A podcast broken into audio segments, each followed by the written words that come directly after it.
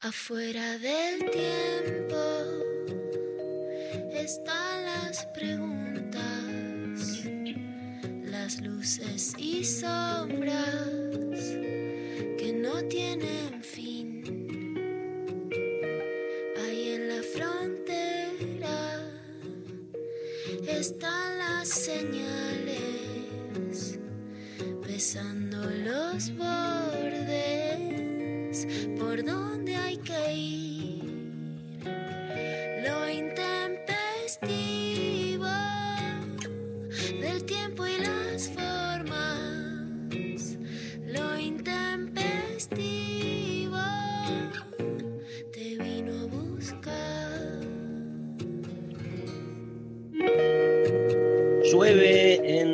Capital Federal, en la ciudad autónoma de Buenos Aires, y con María Stenriver somos felices. De nuevo. Somos felices porque nos encanta. Yo particularmente también, no es solo un día que me gusta mucho, sino un día donde me gusta eh, estar tranquila en mi Por la casa. lluvia. Hay días que, o sea, los días de lluvia te pueden subir el ánimo, pero también puede ser un día donde yo disfruto, por ejemplo, las cosas simples Me encanta. día a día, un cafecito, un Ya te tomaste dos, ¿no? O uno. Uno, No. uno. Eh, Las, es cierto que tira para adentro, ¿viste? No para abajo. Para Hay co-. Hay como una idea de que la lluvia tira para abajo, no, tira para adentro. Y el adentro no es ni abajo ni arriba, el adentro es otro plano, otra geometría. La geometría de la interioridad, ¿viste? Que te descubre cosas otras, que en general uno tapona. Entonces la lluvia este, lava las heridas, como dice Spinetta, ¿no? Este, eh, pero porque te coloca en otro lugar con respecto a uno mismo. Entonces no, no estás en la enajenación cotidiana. Hay muchos que igual, digamos, nada, hay que laburar, entonces tenés que hacer todo lo mismo, pero por más de que exteriormente uno esté volcado a eso, interiormente me parece que la cosa va por otro lado, así que celebramos este, la lluvia. ¿no? Celebramos la lluvia. Hoy tenemos consigna porque hoy va a estar Luciano Lutero, Mirá, y va a ser su columna del día de hoy. La columna del día de hoy para este, Luciano eh, tiene que ver con las discusiones de pareja. uff, Un tema poco ríspido, tranquilo. Discusiones de pareja y en especial, digamos, este, tiene una tesis él que va a desarrollar que de algún modo esa primera discusión que tiene una pareja parece que después como que condiciona a la pareja determina todo. determina todo. Viste que el psicoanálisis no es determinista, pero acá sí, parece. y entonces, entonces, la consigna, nada, surge de ahí. ¿Qué te parece? Me parece genial. Relatos de pareja, de discusiones de pareja. Relatos de discusiones de pareja, la que más recuerden, la más insólita, la mejor, la peor, la, la que tenga alguna particularidad. O me peleo todos los días, entonces. Vos cuando te peleabas con alguna pareja, María Stanriver, ¿eras como de reconciliarte rápido o pasaban 3, 4 días? Eh, pasaban tres, cuatro días. O sea, quedaba ahí la carga, digamos. Sí, Sí. sí, la verdad que sí, no te, no te voy a mentir. Vamos a eh, sortear algo. No, las- le quiero preguntar porque ahí la veo a Luciana Pecker. Hola Lula, Hola, buen día. Hola. buen día. Eh, vos cuando te peleabas con alguna pareja, ¿eras de reconciliarte rápido o, o pasaban unos días? Ah, Qué difícil. no, la que no entiendo, que tengo muchas amigas, o, o, digamos, o gente que me dice, no, me pasé 20 días sin hablarme. O sea, No. esa es una templanza que yo no tengo. O sea, digamos, soy mucho más Pero sensible, sufro hay, mucho, ¿eh? puedo ser mucho más conciliadora o te la estallo, pero no soporto esa cosa de la, de, de, de esa, digamos, que ahí- tensión de, no sé cómo conviven minas que durante 20 días no se hablan con el marido, o sea, no lo entiendo, es como si me dijeras, bueno, es otro idioma, yo no lo entiendo ese idioma. Casi como que están, me parece, y estamos generalizando, obvio, estamos haciendo literatura. Este, casi como que están aprovechando esa pelea para no hablar 20 de ¿entendés? Como que lo que querían era como tomarse un, claro. un descanso. Y entonces yo creo que hay algo de eso. Te, te, te aprovechás, entre comillas, de una situación y decís, bueno, me tomo un descanso. ¿Qué, qué vamos a sortear? Vamos a sortear el libro La subjetivación patriarcal, identificación, género y síntoma. ¿De quién? De Luciano Lutero, de Ediciones La Cebra. Un libro de verano. La subjetivación patriarcal. ¿Qué más? ¿Cómo es el subtítulo? Identificación, género y síntoma. Esos de que te lees, viste, en dos días, que pin, que pan, como esas novelas que decís, ah, me las comí, me las tragué como si nada, pasó de informa- la información. Luciano tiene, le vamos a preguntar si da, si no, no, no lo vamos a molestar, tiene como escritos más académicos de, al interior, digamos, de lo que es la narrativa sí, psicoanalítica, y libros más de divulgación, que le está yendo muy bien con sus últimos libros. Este me parece que es de los primeros, o está ahí en el... Ahí, eh, top 5, top 3, el ranking. Ediciones La Cebra, ¿sí? Una editorial del carajo. Yo estoy leyendo justo, tuve de 9 a 9.45 leyendo de Ediciones La Cebra el libro que me mandó el amigo Cristóbal, tengo acá, que se llama Derrida y la literatura. Estas son las cosas que hago a la mañana. Me llegaron muchos libros, voy a comentarlos después si hay tiempo, estos días. Este, pero bueno, este, la consigna es esa y te ganas ese libro, ¿sí? Sophie Ah. Cornell, Sophie Cornell. Eh, ¿Qué ¿Cómo tal? sos? ¿Cómo sos con las discusiones de pareja? Eh, soy bastante explosiva, aunque no parezca. Vos que sos la soy- única, la única que tenés pareja. la única que tenés pareja normal, por lo menos. Eh, no soy, o sea, no me gusta mucho discutir, pero, o sea, si me tengo que enojar, me enojo. No es que por no discutir, eh, viste, dejo pasar todo, o sea, discuto. ¿Pero discutís por cosas estructurales o discutís porque eh, se olvidó el pollo afuera de la heladera? Eh, no, por todo. Por todo. Todo. Pero me gusta mucho, o sea, siempre es como que necesito que el otro se acerque. Cuando una vez que, que discuto, es como que me quedo medio, como siempre, medio enojadita yo. Como que necesito que el otro venga a ablandarme. No está bueno, ¿no? Tendría que preguntarle a Luciano. no hay una receta. No hay recetas, no hay recetas. Este, le quiero, gracias Sofi por, No, tu, por favor. este, tu honestidad. Le quiero decir a Luciana Pecker, hoy, después de mucho tiempo, no vi las tapas de los diarios, cosa que siempre hago antes de empezar el programa. Las vi cinco minutos antes de, de salir al aire. Eh, ¿Me explicas esto?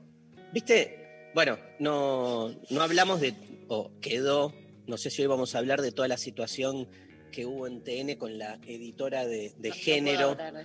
Bueno, después vamos a hablar del tema, pero este, es más bien una metáfora para preguntarte si hay un editor de tapas. Porque, mirá, vos no, no mires, no, te estoy viendo que estás metiéndote en las páginas, no mires. Escúchame a mí, A ver, Lula. Yo te ¿Cómo leo lo que hago? porque te conozco. Porque se le ve el reflejo de los lentes. Se te ve en el reflejo de los lentes. Te tiro la tapa de la nación. La tapa, escuchá, la tapa de la nación.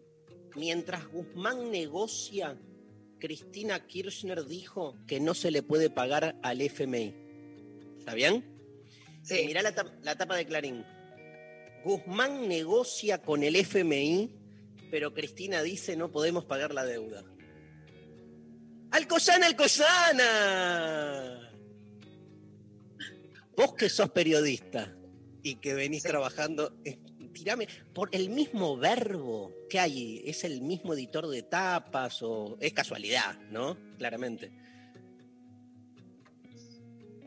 No, por supuesto que no. Puede, digamos, por supuesto que, digamos, si esto fuera periodismo, sí puede ser una noticia, digamos, claramente. No hay un ministro de, digamos, el verbo es negociar, ¿no? Con el fondo.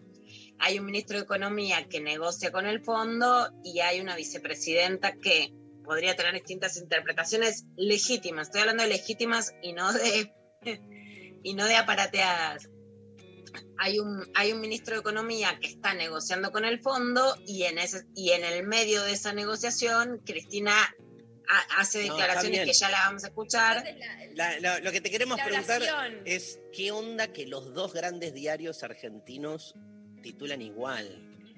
Sí. No, obvio, que piensan ¿Es igual. espontáneo? que ¿Es espontáneo o es o no? Esa es mi duda. Alguien charla y dice, eh, vamos a poner esto. No, no, yo creo que No. no. es espontáneo, pero que generan un discurso que ya tienen como prefabricado lo que quieren fabricar, digamos. Es como una Total. prefabricada periodística, digamos, en donde Pero mi, pregunta es, Cristina la culpa de todo. tele- ¿se, se telefonearon y dijeron usamos el verbo negocia? No, no. no, no, no. Eso Ah, es mucho. No, no. creo, no lo sé, por supuesto, no. No escuché las conversaciones de Clarín y La Nación, pero no creo, no, no, es, es como que cuando vos ya tenés determinado formato, viene el latiguillo. Guzmán negocia y lo que sí pasa es que en el gobierno Guzmán tiene una negociación exitosa, entonces quieren venir a decir Total. que Cristina aguó la fiesta, digamos, ¿no? No, está claro, y la palabra negociar en este caso pudo haber salido de los dos porque es lo que hizo, lo que hace Guzmán, digamos, ¿no? Sí, sí, es un verbo aplicable. Y para lo que estos diarios suponen que el kirchnerismo es también y que pretende para el país en la ruptura con el FMI, mientras del otro Sí, lado... y en algo que no olvidemos, Dari, que la mayor guerra de Cristina es la judicial y que Cristina judicializa, digamos, lo hace Claro. Alberto, pero los medios interpretan que, digamos, la que está incidiendo en la judicialización de la toma de deuda del FMI por parte del macrismo es Cristina y entonces van a justamente este, mostrarla intransigente con el fondo también para que el fondo se enoje y la critica a Cristina, digamos, es papá, papá, otro en, en- en- en uno de Dale. los dos diarios, en uno de los dos diarios, increíblemente aparece una bronca. una foto de la marcha que los sectores de izquierda hicieron ayer por el Día de la Memoria. Este, raro, porque en general no muestran las marchas por el Día de la Memoria cuando marcha el peronismo, ¿no? Este, y el resto de los, eh, de los sectores. Pero mira esto, lo más llamativo, está la, la- la tapa, foto. la foto en el medio de la tapa, pero me mata esto. Grupos de izquierda fueron los protagonistas de la marcha por el 24 de marzo. Plaza de Mayo, coma, que no llenaron. No puedo creer. Eso es porque bueno cuando- porque hay pandemia, porque justamente No, no, pero lo, lo loco, y después ponen, este, ni el kirchnerismo ni la oposición se movilizaron debido a la pandemia. Lo que me mata es que cuando cubren las marchas, no sé, de los libertarios o de nunca llenan tampoco, no ponen que no llenaron. Acá mi, mi, mi, mi, mi empatía con la izquierda fuerte. ¿Por qué que no llenaron? Llenaron la plaza, mirá la cantidad de gente que hay, salieron a marchar, más allá de que uno pueda estar de acuerdo o no, nada. Fue una manifestación masiva que no llenaron. Tremendo. que no llenaron va en el sentido que, que hablábamos el, eh, el, el martes con Ezequiel Adamowski de que se atrevan a decir cosas sobre los derechos humanos que antes no se atrevían. Fue un límite en la Argentina, fue un límite claro. Incluso en el macrismo, a pesar de las críticas que se le hacen al macrismo, incluso en el macrismo, incluso con la marcha del 2 por 1 calificar de no llenaron, es decir, ya no son tantos, ¿no?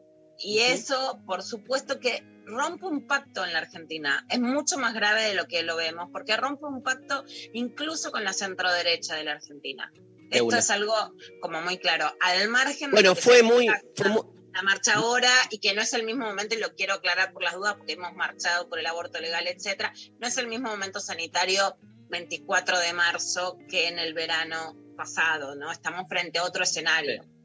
Fue muy impactante, después charlaremos seguro sobre esto, el relato de Horacio Rodríguez Larreta de- del secuestro de su padre, ¿no? Este, me parece que también marcó, ayer fue muy, muy debatido en las redes porque, bueno, contó la historia de su papá, que creo que era presidente de Racing y que fue secuestrado por la dictadura, pero digamos, todo un relato muy en primera persona y que de repente decís, o sea, ¿Qué onda? ¿Qué onda? Y, y la gente en Twitter, por lo menos yo leí ayer diciendo, este, como solidarizándose con, con él y diciéndole, ¿por qué estás, si es así, en un espacio tan con gente tan negacionista? ¿No? Tam- tampoco generalicemos. Pero fue muy impactante, a mí me, también me sorprendió. Entiendo también que son maneras de posicionarse al interior de espacios políticos, pero no deja de ser una experiencia biográfica y por lo menos eh, lo que yo lo escuché este, me pareció como muy auténtico. Yo creo que, o sea, es como decirle a alguien peronista, ¿por qué estás en un espacio con, digamos? Indudablemente hay sectores que están corriendo, corriendo un discurso que podemos, digamos, las críticas que se le pueden hacer a la reta hoy no son las mismas que antes, porque no, no es lo mismo el espacio que está corrido de la centro derecha a una derecha mucho más fuerte y por lo tanto para la reta jugar de moderado y que él sigue estando adentro del pacto donde se condena la dictadura es un posicionamiento político hoy. Totalmente. Nos mandan sus relatos de discusiones de pareja al 11 39 39 8888 para responder la consigna de hoy. Arroba lo intempestivo en las redes sociales. Participan por todos lados. ¿Te llegaron ya muchos? Llegaron un, un millón, catarata, audios a, por doquier. Me interesa la, cuestión del audio. ¿eh? Mándenos audios. Queremos aparte, si lo, si lo dicen, es como que tiene otra impronta. Eh, dedicado al 24 de marzo, día de ayer, vamos a escuchar esta primera canción, un himno llamado Inconsciente Colectivo de Charlie García, en la versión de Fabiana Cantilo, el disco de los dos discos que Fabiana Cantilo sacó con covers de lo mejor del rock nacional. Yo son discos que escucho como un loop toda mi vida, como dice Sí. el tema. Charlie la grabó para su disco Yendo de la Cama al Living en 1982, aunque ya la venía tocando en conciertos, lleva por título el concepto que fue propuesto por Carl Jung, fundador de la psicología analítica a mediados del siglo XIX. Eh, el tema adquirió especial notoriedad al ser cantado por Mercedes Sosa como cierre del recital de presentación del álbum en diciembre del 82 en el Estadio de Ferro, un acontecimiento histórico por su significado político y cultural. Al año siguiente, la Negra Sosa la incluyó en su álbum del 83 en la línea de romper el prejuicio de la no mezcla del rock y el folclore, otorgándole además a la letra un claro significado político como metáfora de la nueva etapa democrática.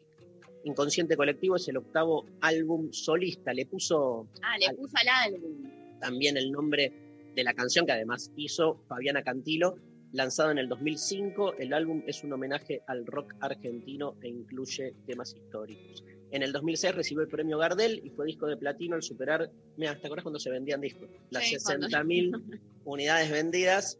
Este, y bueno, todo el mundo recuerda ese tema, ¿no? Nace una flor, todos los días sale el Sale el sol.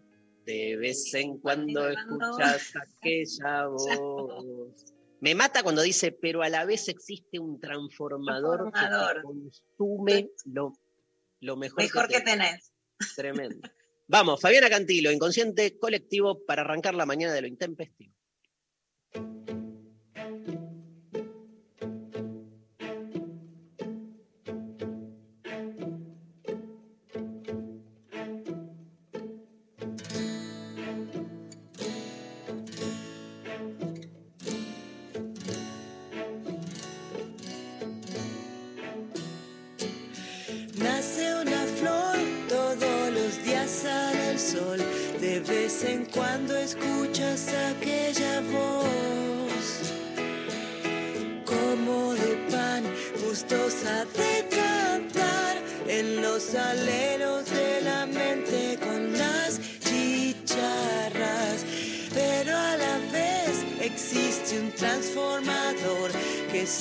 Consume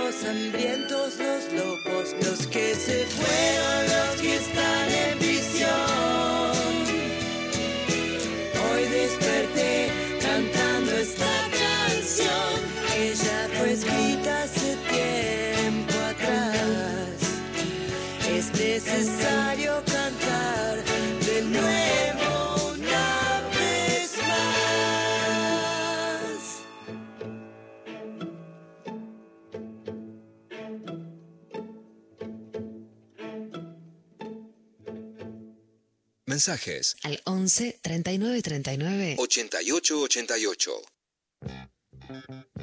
Bueno, mensajes que están llegando con la consigna del día de hoy. Em, quiero o sea, que, que sepan que hay mucho en Instagram, mucha persona, mucho oyente diciendo, no tengo pareja, jaja, no tengo pareja, yo nunca, no sé qué, como que se sienten excluides de la consigna del día de hoy porque son solteros. Nunca tuvieron una pareja, digamos, además. Bueno, no lo sé, no, no nos explican tanto. Y, y vos, María, que sos especialista en redes, Sí. ¿hay una relación cosustancial y esencialista entre usar Instagram y ser soltere? No. Ok. no, no, no. No, para mí usas mucho más las redes si no estás en pareja que si lo estás, aunque puede ser que sí, especialmente en la gente grande, Mari, que es, me- digamos, hay gente que no entra y vos decís, si no tenés ni idea de las redes es que estás casada. Le sacás las fichas da- puede ser contemporánea, pero manejas códigos culturales muy distintos según si estás casada, estás soltera. Y no es solo por buscar, sino por, por no estar en ese lugar ya moldado, ¿viste? Ves a, a una mujer y puedes darte cuenta de eso, digamos. Y después hay algo también muy importante sobre las discusiones. Yo recuerdo una nota, yo hice mucho tiempo radio con alguien que quiero mucho, que es Jorge Alperín. Y lo recuerdo Jorge, grande, que se lleva muy, pero muy bien con la esposa, que tiene muy, muy amorosa y que tiene una pareja hermosa, preguntándole a Mariana Carvajal cuando presentaba Maltratadas, bueno, pero si esto de la violencia, bueno, pero ¿cuál era el límite? Un grito también, cualquier cosa como asustado, como testeando, ¿no? A ver, de esto que yo hice, esto que a mí me pasó, esto eso no es. Y la verdad es que muchas de las cosas, que también lo quiero medio aclarar, que llamamos discusiones, por supuesto que entran en violencia psicológica, aunque no sea física, etcétera, ¿no? Y creo que lo que y, muchas de las discusiones que podemos rever o con las que fuimos criadas de nuestras parejas claramente entran en ese paradigma. Y ahí lo que creo que hay que separar, y no porque a veces una no meta la pata, o, no porque no se desbarranque también con la discusión, digamos, o se, o se límites que son espurios, es que, digamos, combatir la violencia de género, así como decimos, combatir el acoso no es el fin del sexo, combatir la violencia de género no es el fin de la discusión, porque no es el fin del conflicto. A veces yo defiendo el conflicto y me dicen, ¿cómo defendés esto, la pelea? No. Y entonces, en muchas parejas actuales, o buena parte de por qué estamos muchas personas solos, solas, solteras o con parejas muy esquivas, es porque hay mucho miedo a la discusión. Y lo que quiero decir no es que la discusión siempre va a ser buena, sana y que no vas a desbarrancar en algún sentido. Pero también parte de lo que pasa es que después de ver esa, esa cosa de la hazaña, la discusión, el maltrato, la cosa muy jodida de la discusión, hay mucho miedo a que haya discusión, porque todos en las discusiones metemos la pata, somos más Está- frágiles de lo que queremos. Está bueno creemos. que lo que se le usó, digamos, es, que es la discusión de pareja se, se presenta en la época, digo, en, en- en todo lo que tiene que ver con la época. Yo, yo pensaba mientras te escuchaba, hay, hay otro también aspecto ahí que le vamos a preguntar a Luciano, que tiene que ver con, digamos, la diferencia entre una discusión que ya olvida el motivo de, ese conflicto. Que como decís vos, y yo acuerdo con vos en esto, Lula, eh, hay conflictos que están buenos y son hasta creativos y que, digamos, potencian la pareja. Está bueno como tener un debate acerca de, no sé, dos posiciones que tenés sobre algo, ¿viste?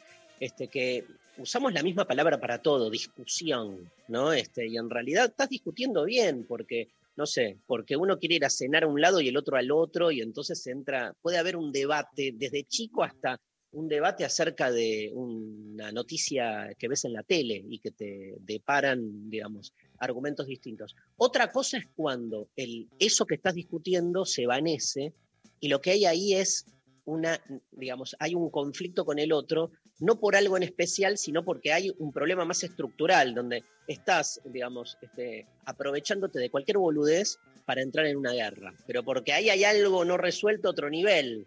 Entonces, esa famosa discusión de pareja, viste, que es, ah, discutimos hasta la mañana o toda la noche, porque ya te das cuenta que se fue a la, cuando decís se fue a la mierda, porque ya no importa qué mierda estás discutiendo.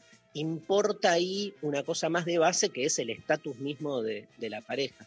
esa discusión, ese límite es muchas veces eh, como eh, difuso. No te das cuenta cuando pasas de un lugar a otro, ¿no? Este, eh, y es, sería mal dicho, digo, la discusión buena y la discusión mala, sería eso en algún sentido.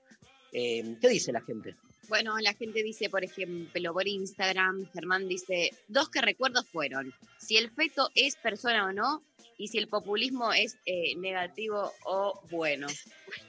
Ah, Tranqui, esa, qué grande. una discusión tranqui, la verdad.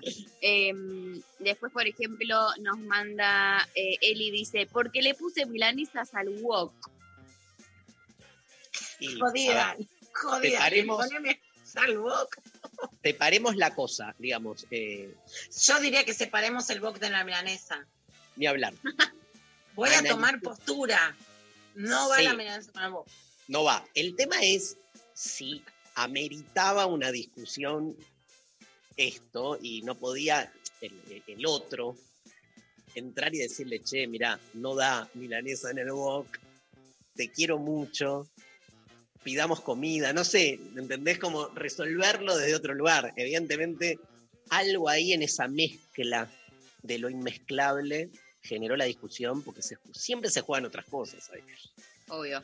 Eh, después, por ejemplo, nos dicen, harta de las discusiones que se volvieron ruti- rutinas, me separé luego de dos años de remarla en dulces. Por pensar distinto me fumé mucho maltrato, ahora de a poco armándome. La fórmula del patriarcado habita aún en todos lados. De uno. Eh, Dani Por eso "Conect- separemos, sí, para, para ser cautos y para ser muy precisos, discusiones de maltrato. Por supuesto nos las pueden contar, pero muchas veces la violencia contra las mujeres psicológica se disfraza de discusión. Con eso está todo mal y lo que hay que hacer es salir de ahí, amiga.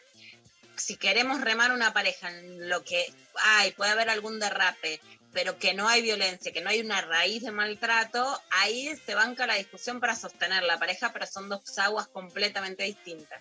¿Cuántas parejas se, se- que yo conozco, por lo menos, se separaron y cuando le preguntas el motivo es, nos la pasábamos todo el tiempo discutiendo? Sí. Y tiene que ver con otra cuestión que le vamos a preguntar a Lutero, lo vamos a volver loco hoy, que es, pasa con las parejas que en realidad se vinculan desde la discusión.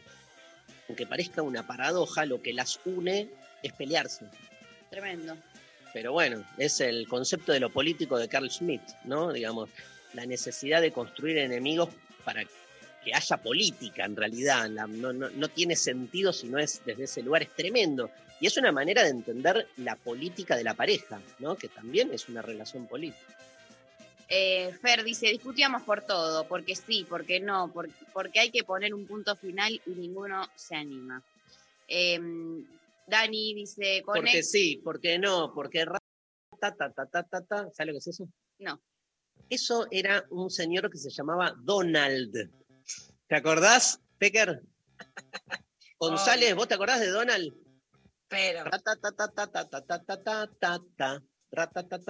Pero que, o sea, la canción se llamaba, te juro por Dios que la canción se llamaba Ratatatatatata.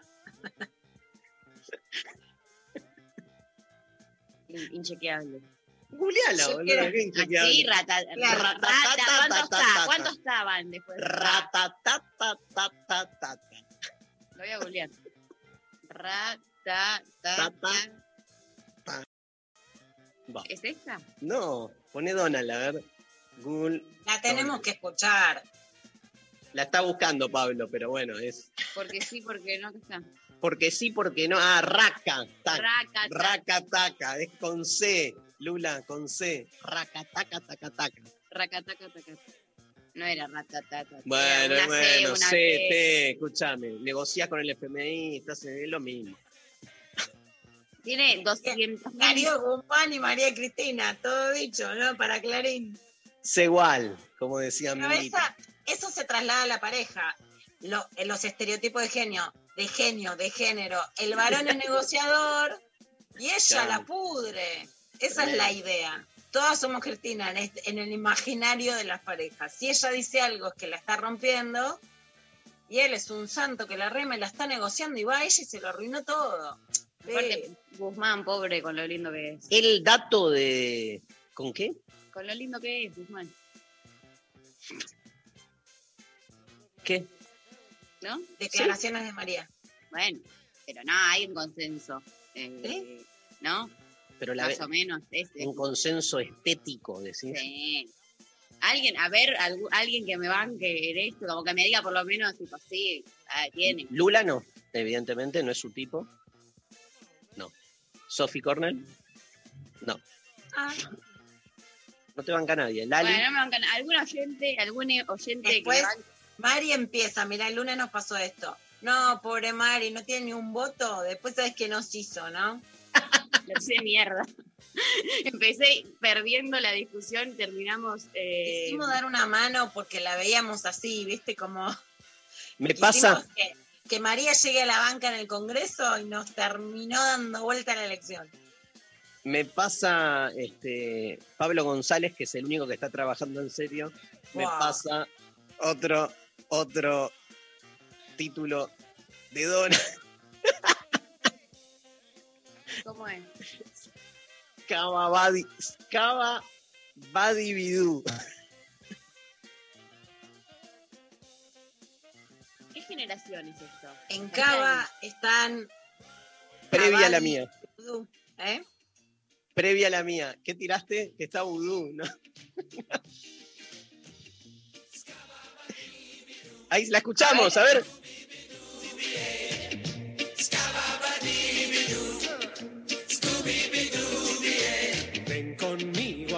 Ahora, sí, vamos a vivir. Quédate a mi lado y te vas a divertir. Tómame la mano, tómame las dos. Quiero Sí, cerca, está. Una pregunta. Bien. Eh, último mensaje. Acá nos dicen, eh, no tengo más pareja justamente porque discutíamos mucho. Anda María Paula. Silvina dice por política. Melu dice, ¿qué pareja? ¿Ustedes tienen pareja? No, ¿Quién era Sophie Cornell. pareja? Sophie Cornell tiene Sophie pareja. Cornell.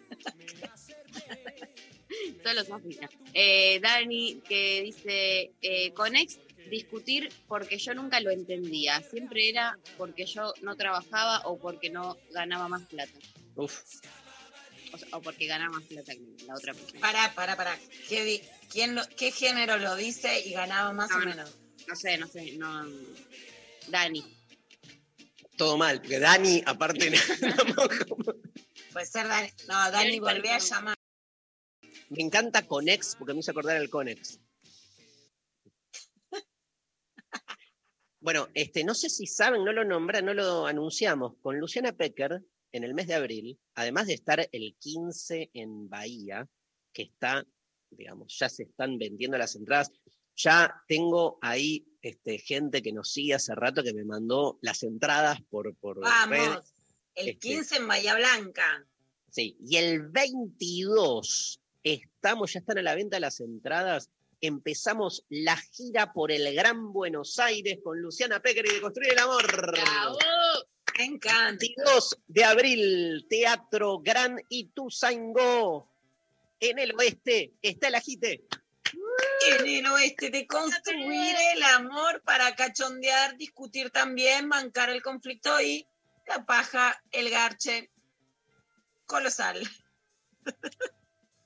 Colosal. En- vamos para, vamos para. ¿Por qué digo colosal? ¿Por qué digo colosal? Porque hay gente que nos cuenta que después termina muy bien la noche después de construir el amor. Hay quienes se creen, eh, de construir el amor es, no, eh, Tenés razón, tenés razón que- así. Después de Santa Fe, volvíamos en auto con la Pecker y nos llegó un mensaje diciendo les quiero agradecer porque con mi pareja, después de estar en Deconstruir el Amor, tuvimos un sexo colosal. Yo nosotros- me, es- llegué para mí, es llegué, ¿entendés? Porque sí, nosotros claro. no es que queremos que después digan, eh, no, justamente es Claro. destrabar todos los prejuicios, garchar, encontrarse, darlo todo, ¿viste? Es charlemos para ponernos de acuerdo. Gente de Morón, Castelar, gente de Ituzaingó, Hurlingham, los esperamos, ¿sí? En el teatro Gran, ¿cómo se llama? Gran Teatro Ituzaingó. Ah, Gran Cine, bueno, algo así. Gran Ituzaingó. Ahí lo, Ahí lo Ya fuimos, ya fuimos muchas veces. Este, con Luciana es la primera vez. Yo estuve con, con Felipe Piña, un lugar hermoso ahí frente a la plaza.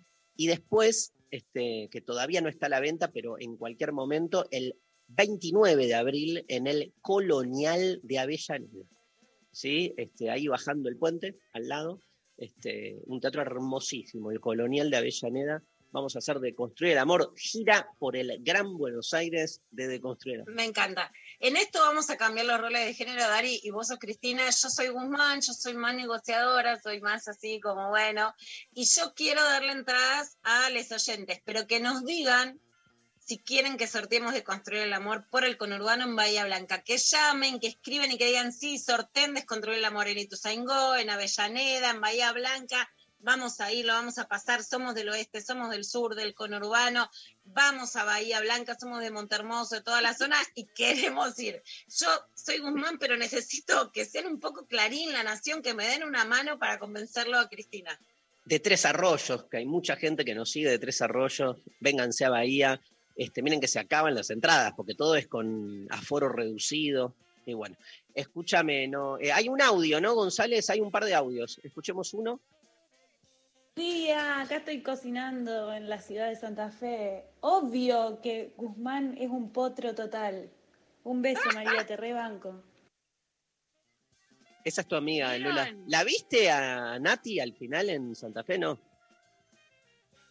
Esa es Nati No la vimos, pero me quedé con unas ganas de la lenteja que no te digo nada. Ahora, vos sabés que me puedo olvidar de mi DNI, pero no me olvidé de dónde eran las lentejas. Siento un gran orgullo por eso, Nati. Cierto. Esa la ganó Pequer. ¿De verdad no sabes tu DNI? No, lo sé. Ah. Pero Eh, eh, ¿Qué? llegó otro mensaje que dice, te banco, Mari, Guzmán y Santi Cafiero son los papurris del gobierno. Ja, ja, ja. Mm. Fuerte la palabra, papurri. no sé por qué te jode esa palabra ahí al lado. En el año Qué padre. 1988, Gustavo Cerati eh, editó junto con Soda Stereo el álbum Doble Vida y eh, al interior de este álbum un temazo basado en el cuento de Edgar Allan Poe, El corazón del ator, ¿no? Hablamos de Corazón del ator. El cuento de Poe fue publicado en 1843, 145 años antes que se lanzara el disco, obvio, y narra la historia en primera persona de alguien obsesionado con el ojo de un viejo con el cual convive. No sabemos si es su padre o patrón, eh, solamente sabemos que no soporta la mirada del ojo de buitre, como él lo llama, y por eso decide matarlo. Prepara cuidadosamente el asesinato, lo realiza y despedazando el cuerpo del anciano lo entierra bajo las tablas del suelo de la habitación. La policía, alertada por un vecino que escuchó un grito, llega y mientras cuestionan al asesino, este alucina creyendo escuchar los latidos del corazón de esta persona muerta debajo de las tablas, por lo que él mismo se delata ante la policía. Dijo Gustavo Cerati acerca de la canción, cuando terminé Corazón delator, sí sentí que había dado algo que creía que nunca iba a poder mejorar. Era lo máximo dentro de lo que yo podía hacer, considerando que el principal sentido de todo lo que escribo y compongo aspira a producir un disparo de imaginación. Me gusta la canción perfecta, no porque sea técnicamente perfecta, sino porque inaugura algo que fue a fondo. Creo que es uno de los temas más logrados y más emblemáticos de Soda Stereo. Vamos a escuchar la versión de la cantante folclórica Suna Rocha, ¿sí? este, sobre este temazo de Soda Stereo, Corazón de la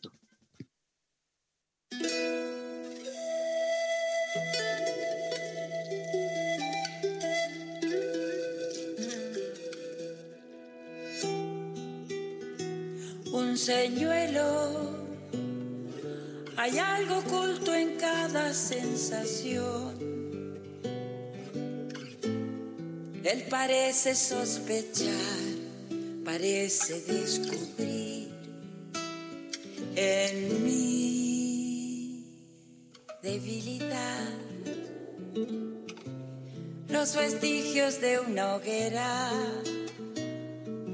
Hoy mi corazón se vuelve delator, traicionándome. Por descuido fui víctima de todo alguna vez. Él lo puede percibir, ya nada puede impedir en mi fragilidad. Es el curso de las cosas. Hoy mi corazón se vuelve delator. Se abren mis esposas.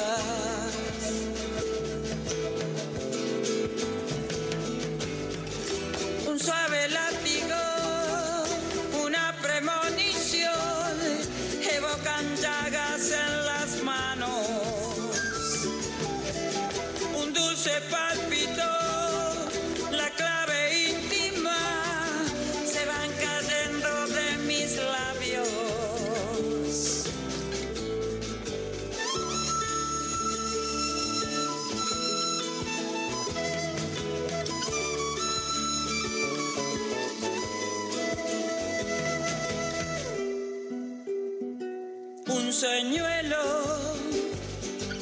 Hay algo oculto en cada sensación. Él parece sospechar, parece descubrir en mí que aquel amor es como un océano de fuego. Se vuelve delator.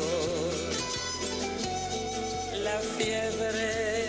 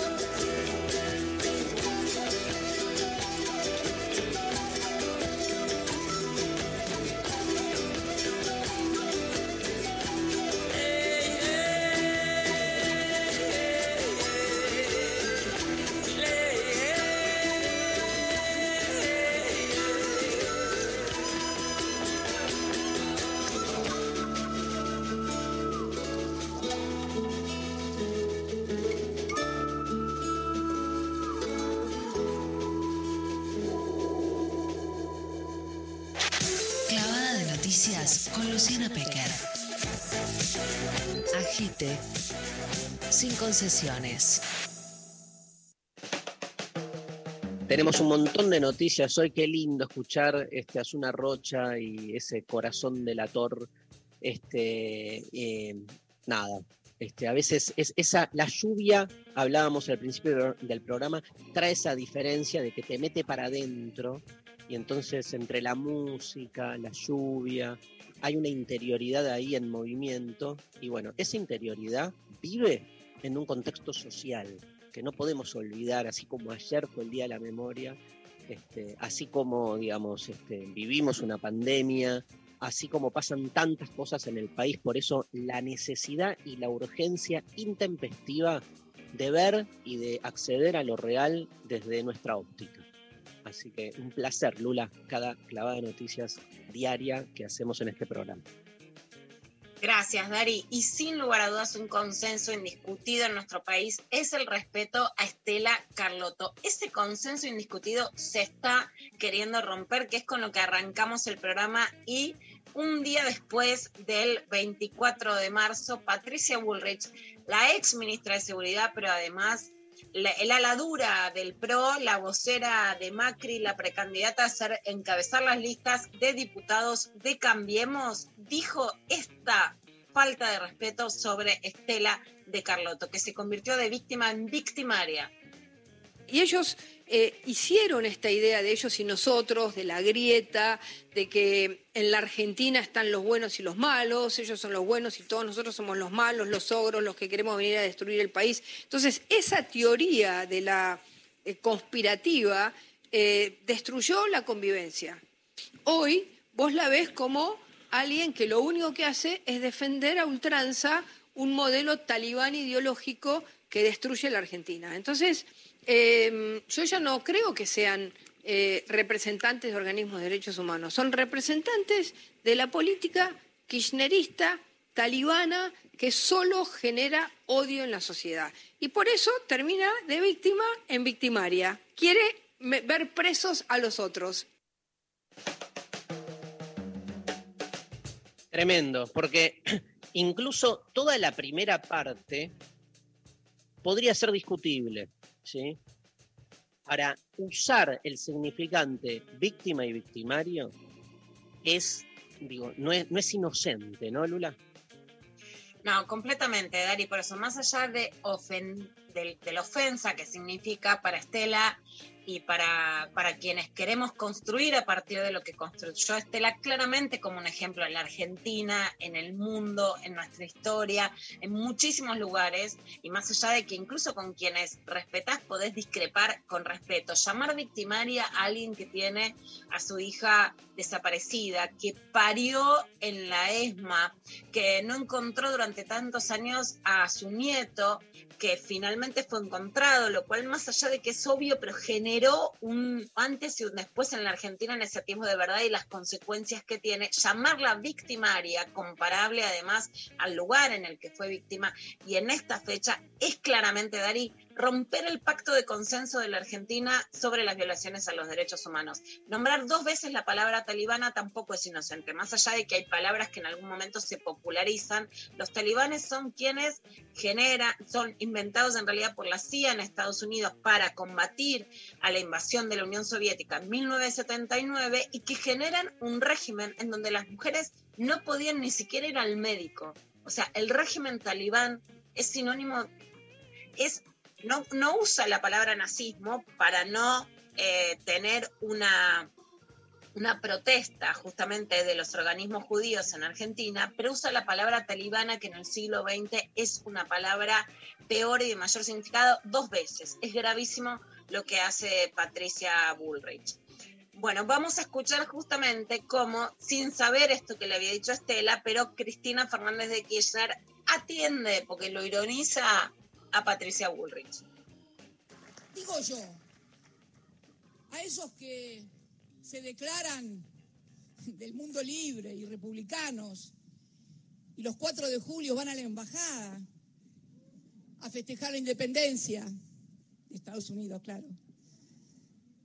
Alguna vestida de vaquera, inclusive, parece Jessie, pero no, Jessie, la de Toy Story 4 es mucho más simpática, sí, no. Tengo la Jessie, la tiene mi nieta y nada que ver. Este es un, es un mamarracho al lado de eso. No, no, no, olvídense. Eh, aparte, Jessie es la original. ¿Qué es la ventaja? ¿Qué es la ventaja del original? Ya lo decía Ortoyevsky, pinta todo el día y serás universal. Disfrazarnos nosotros de vaquero no nos queda bien. No, no nos queda bien. Somos otra cosa. No, yo no escuché, tengo ahí un problema de, de volumen. No sé si salió bien, pero yo no llegué a escuchar, Lula. Ahí se, bueno, lo que decía básicamente, la comparaba Patricia Bullrich con la vaquerita, la Jessie de Toy Story, porque se hace como la sheriff, ¿no? De la Argentina, pero bueno, subiendo el eh, volumen, obviamente, político. Algo, un pequeño dato que sí quiero decir es que Patricia Bullrich estuvo hace unos pocos días en Formosa, fue a la provincia, hicieron eh, toda una serie de, digamos, de manifestaciones sobre el gobierno provincial de Gildo Infran. En ese momento también en las redes empezaban a decir, ¿y dónde están las feministas? Que después vamos a escuchar algo, en el mismo sentido de, de Viviana Canosa, como si las feministas fueran un partido funcionarias del Estado que tuvieran que rendir cuentas si fueran una sola persona, ¿no? Pero Vos sabés, Dari, que acá contamos las violaciones a los derechos humanos de parte del gobierno de Formosa a las mujeres. Convalidamos que parte de ese informe de TN sobre las mujeres embarazadas era cierto. Escribí esta semana en Infobae sobre Formosa y de ningún modo, como no lo hice nunca, voy a claudicar en denunciar lo que dice Formosa. Lo haga quien lo haga y lo critique quien lo critique. Ahora, lo que sí me llama la atención es que cuando lo escribís, te das cuenta que no le importa a nadie, ni a los que tienen que ocuparse de parte del gobierno, ni a la oposición que solo lo usa como una cháchara, porque en eso saben que es un aliado del gobierno, pero que no les importa. Te das cuenta porque no lo leen, no toman los datos, no se ocupan de proteger a quienes denuncian como Arcilia que sacó en este programa y que está, que está sufriendo represalias. Sí, claramente, más allá de que nunca voy a dejar de criticar a un gobierno por lo que sea, ni porque lo use la oposición. Claramente la oposición va, va Patricia Bullrich, declama, pero no les importan las mujeres en Formosa, ¿no? Y lo quieren hacer dos días, baja el circo y ya no leen, no difunden, no les importa, no protegen, no proponen políticas ni nada. Es solamente también usarlo el tema, que no quiere decir que no vas a dejar de denunciar lo que tengas que denunciar, porque la oposición lo use o lo deje de usar, porque si no quedas, quedas, por supuesto, atrapada en esa lógica. Pero ayer Cristina estuvo fuertísima, salió a hablar y habló con Tuti, fue para todos lados. Y lo otro de lo que habló es justamente del Fondo Monetario. ¿Por qué titularon como titularon Guzmán negociador? Cristina, la cretina, dice que no puede pagar, la tacaña, porque Cristina dijo esto. Deberíamos hacer todos un esfuercito sobre todo aquellos que tienen responsabilidades institucionales, sean del oficialismo o de la oposición. Es más, si fueran de la oposición, que son los que contrajeron todo el endeudamiento y el préstamo del Fondo Monetario Internacional, son los que más deberían colaborar, insistir para que nos den mayor plazo y mucha menor tasa de interés que la que el fondo quiere aplicarle a la reestructuración que otros contrajeron y que todos sabemos, todos y todas, que en los plazos y con las tasas que se pretenden, no solamente es inaceptable, que podría ser una actitud subjetiva. Bueno, no, no acepto, no. No es un problema de subjetividades, es un problema de que no podemos pagar porque no tenemos la plata para pagarlo. Esto lo dijo Cristina el 24 de marzo en el marco del Día Nacional de la Memoria, en la apertura del espacio de la memoria de la ex brigada de investigaciones de las flores y justamente Cristina lo marcó en lo que veníamos hablando en el programa, en decir que la dictadura fue necesaria para implementar un programa económico y que ahora no hay plata para pagar con el pacto que pide el Fondo Monetario Internacional. Ahora, lo que también aclaró es es porque estamos en contra de Estados Unidos. No, ¿y qué dijo? Que a ella y a Néstor le gustaba ir a Disney, que disfrutaba como un chico. Mira. Y, ojo, yo no tengo ningún, porque van a decir seguramente, Cristina, consejo ideológico, ideologizada, no, no, no. Esto no es ideología. Miren, Néstor y yo de vacaciones a Beijing y a Moscú no nos fuimos nunca. ¿Saben dónde íbamos de vacaciones, Néstor Kirchner, nuestros hijos y yo? A Nueva York. Muy bien, señor, se ve que leyó el libro. Muy bien, muy bien. A Nueva York y a Orlando. Sí, a Disney World, a Néstor le encantaba. ¿Saben qué? Le encantaba, disfrutaba como un chico en Disney World. Si no tenemos problema con los Estados Unidos, no tenemos antiojeras ideológicas. Muchachos, muchachas, déjense de joder con esto de que los comunistas y todo. ¿De dónde? ¿De dónde? Lo que pasa es que nunca, nunca confundimos nuestros gustos y preferencias personales con los intereses nacionales como hacen otros. Ojo, ojo, aunque me guste Nueva York, yo sé cómo tengo que defender los intereses de la República Argentina acá. Ojo, ojo. Son dos cosas que no tienen que ver. No confundan el durazno con la pelusa. Ojo, ojo.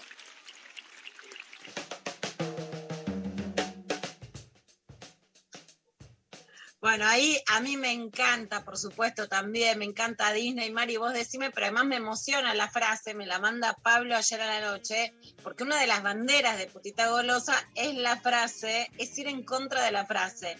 Si te gustó el durazno, bancate la pelusa. Lo que quiere decir Cristina es, si, no es que si te gusta Disney te tenés que bancar el pacto con el fondo. Si te gustó el durazno, no te tenés que bancar la pelusa, que para mí es un emblema, es como, es como mi bandera de Putita Golosa, porque toda la vida las mujeres a las que entrevisté lo que les decían era, Si te gustó el durazno, bancate la pelusa. O sea, si te gustó coger, ahora bancate que te duele el parto, bancate no poder abortar, bancate no te gusta la libraíz. Queremos coger y no bancarnos la otra. Queremos ir a Disney y no pagarle el fondo. Ahí está, queremos todo. No, me encanta, me encanta. Me sale todo, igual no, no puedo hablar eh, objetivamente acá, me salen todas fibras que son de otro tenor, entonces como que es imposible decir algo sin que parezca, viste, como me toca el corazón. Te amamos, Mari. Yo te veía, la- ¿viste? Cuando mi Disney era decir, quiero verle la carita a Mari cuando escuche esto. ¿Viste que una, la, la maternidad tiene eso de quiero llevarte al parque de diversiones para verte la carita? Bueno, yo quería verte la carita a vos en este Disney político. Y bueno, ahora la, la policía mala en este momento de crisis sanitaria y que se viene la tercera ola, la cepa de Manaus ya en la Argentina, pero transmitiéndose un poco más. Carla Bisotti en Radio La Red anunciando están que sí o no hay muchas discusiones internas, no solo sanitarias, sino políticas y económicas, porque acá también hay muchas, así como Guzmán aceptó el año pasado las medidas sanitarias, ahora es mucho más fuerte el pedido del Ministerio de Economía y de Producción, o sea, no solamente él, sino de los otros ministerios, para que no se tomen medidas sanitarias restrictivas ni se cierren completamente las fronteras, pero se están estudiando distintas posibilidades como escalas en restricciones horarias. Esto decía la ministra de Salud, Carla Bisotti, en la red.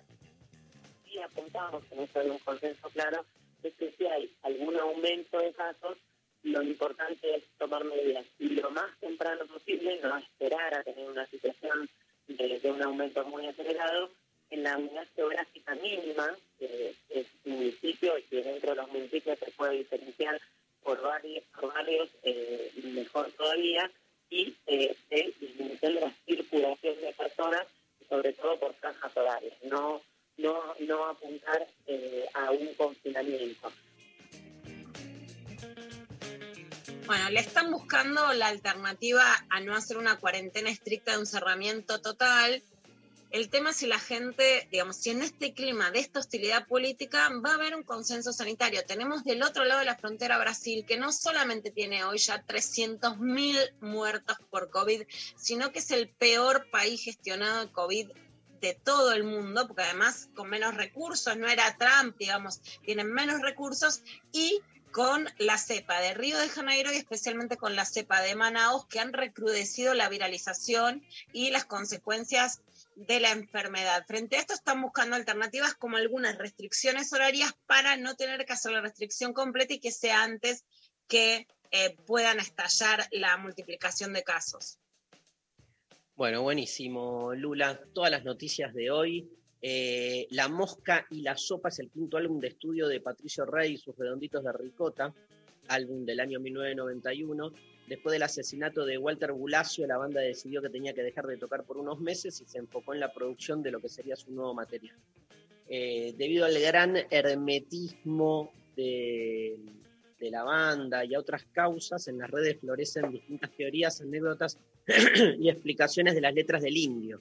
En escasas oportunidades el cantante reveló el significado de sus encriptados versos. Nueva Roma, el tema que vamos a escuchar ahora, no es la excepción. En las redes abundan varias teorías, vayamos por dos.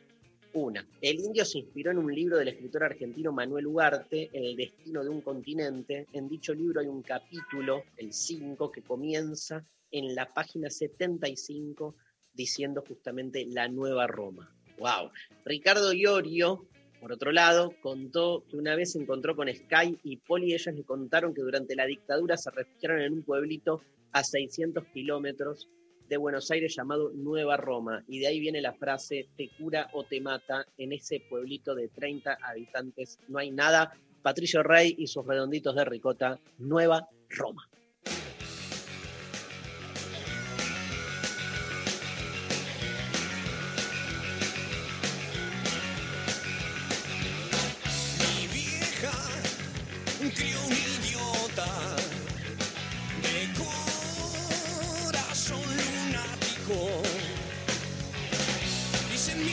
Rock and rolls por los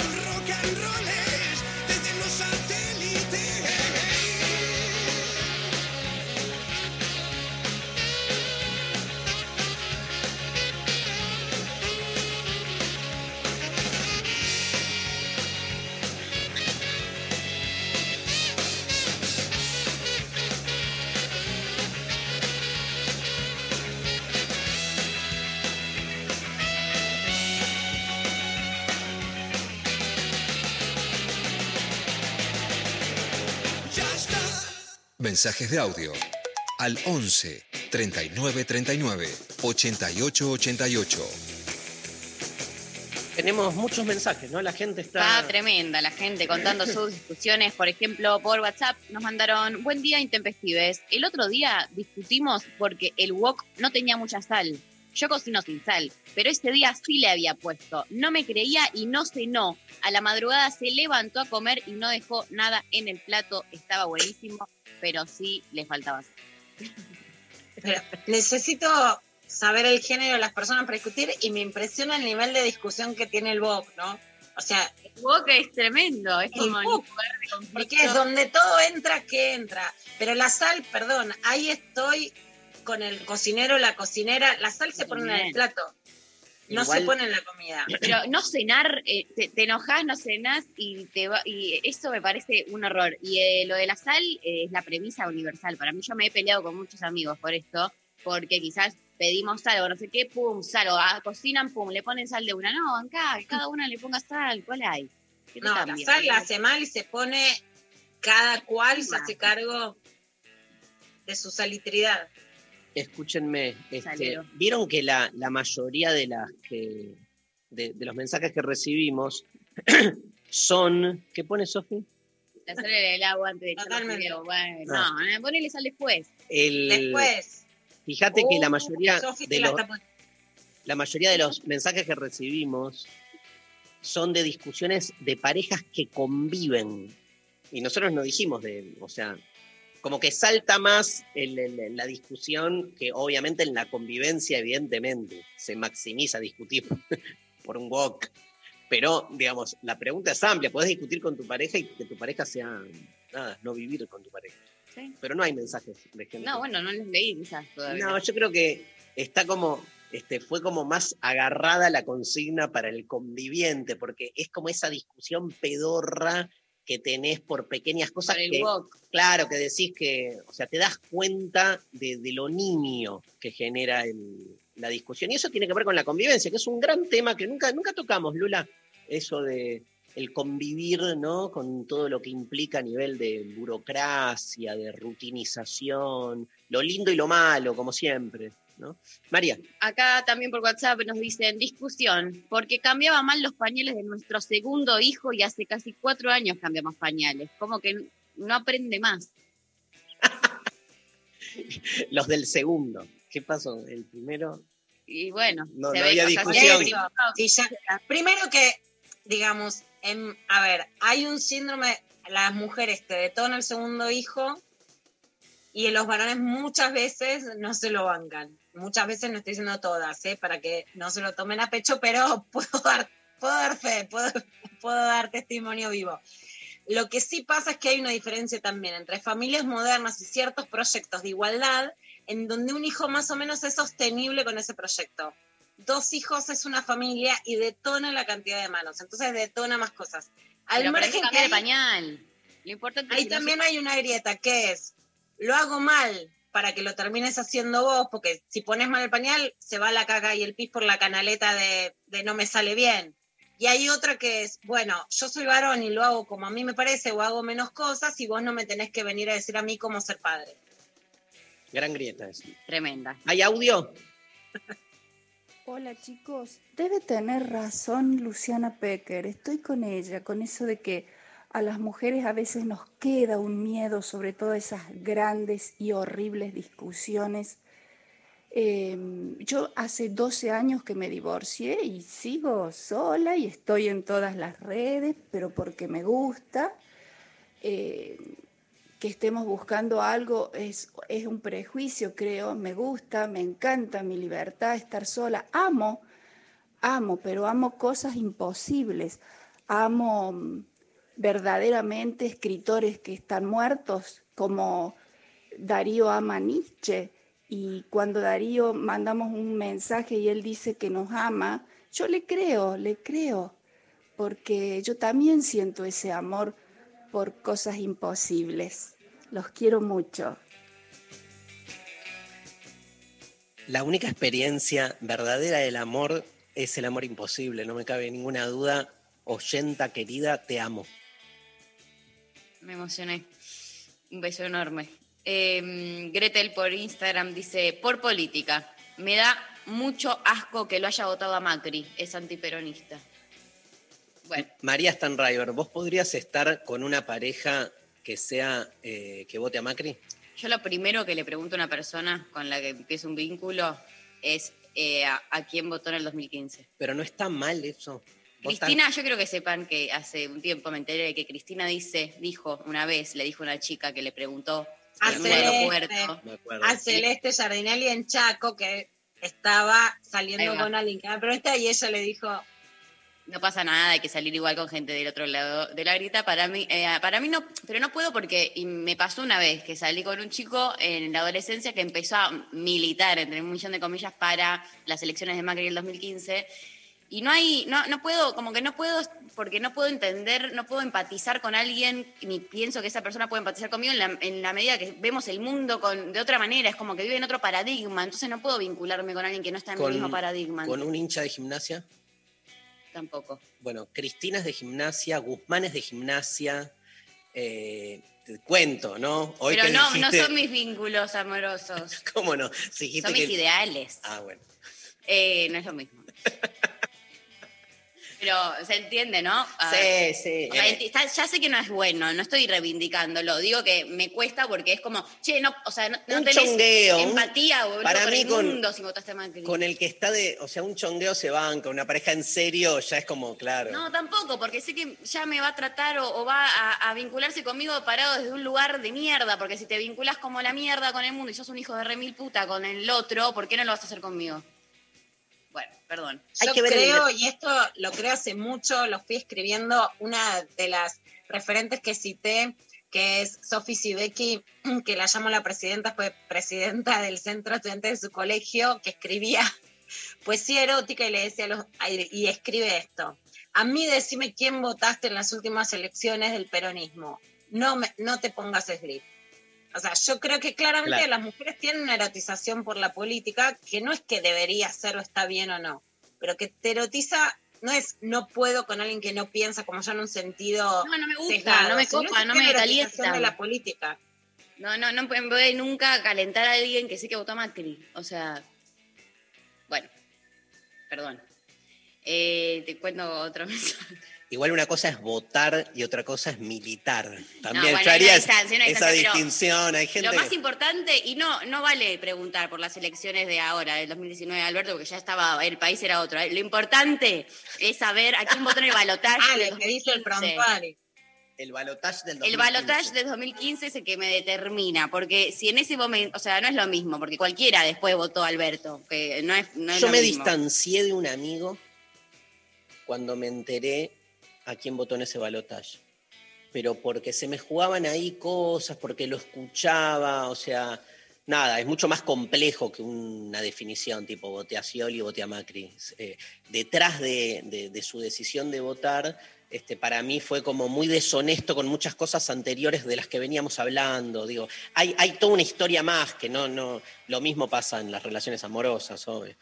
Bueno, este, vamos, se viene Luciano Lutero, ¿eh? Vamos a escuchar a Oasis, querido este, Pablo González, Live Forever. ¿sí? La historia de esta canción empieza en el año 91, cuando Noel Gallagher trabajaba en una empresa del rubro de la construcción y además era plomo de la banda de rock alternativo Inspiral Carpets. Tras sus extensas jornadas de laburo, Noel se daba tiempo para escribir canciones en su pequeño departamento en Manchester. Una de esas que tenía en carpeta Noel era Live Forever, eh, Live, ¿no? ¿Cómo se dice? Live. Live, Live Forever, que estaba inspirada en Shine a Light de los Rolling Stones. La letra de la canción es un homenaje de Noel Gallagher a su madre Peggy y el toque especial de esto viene dado en la frase inicial que dice quizá realmente no quiero saber cómo crece tu jardín, inspirada en el gusto de su madre por la jardinería. En la etapa de promoción del disco y aprovechando el optimismo de esta canción, Noel explicaba ciertos contrastes entre la banda y la tristeza y rabia del grunge, a pesar de que se declaraba un fanático de Nirvana. Fue escrita, dice Noel, en medio del grunge y toda esa mierda, y recuerdo que Nirvana tenía una canción llamada I Hate Myself and Want to Die. Y yo pensaba, bueno, yo no acepto eso. Por mucho que me guste Cobain y toda esa mierda, yo no acepto eso. No puedo aceptar gente como esa que vayan por ahí drogados diciendo que se odian a sí mismos y que se quieren morir. Eso es basura. Los niños no necesitan estar escuchando esas tonterías. Cabe señalar que la portada del single contiene la foto del hogar de la infancia de John Lennon ubicado en la 251 Menlove Avenue y que fuera comprado por Yoko Ono, quien la donó a la National Trust. Señoras, señores, Oasis, Live Forever.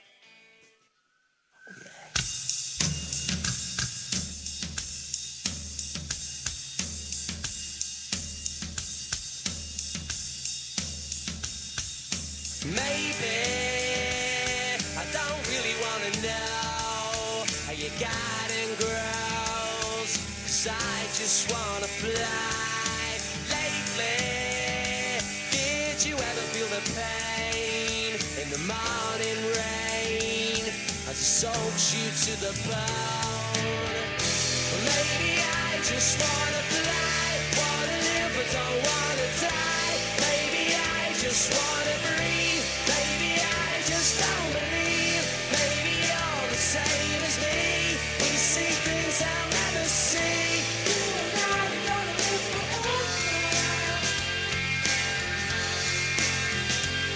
I said maybe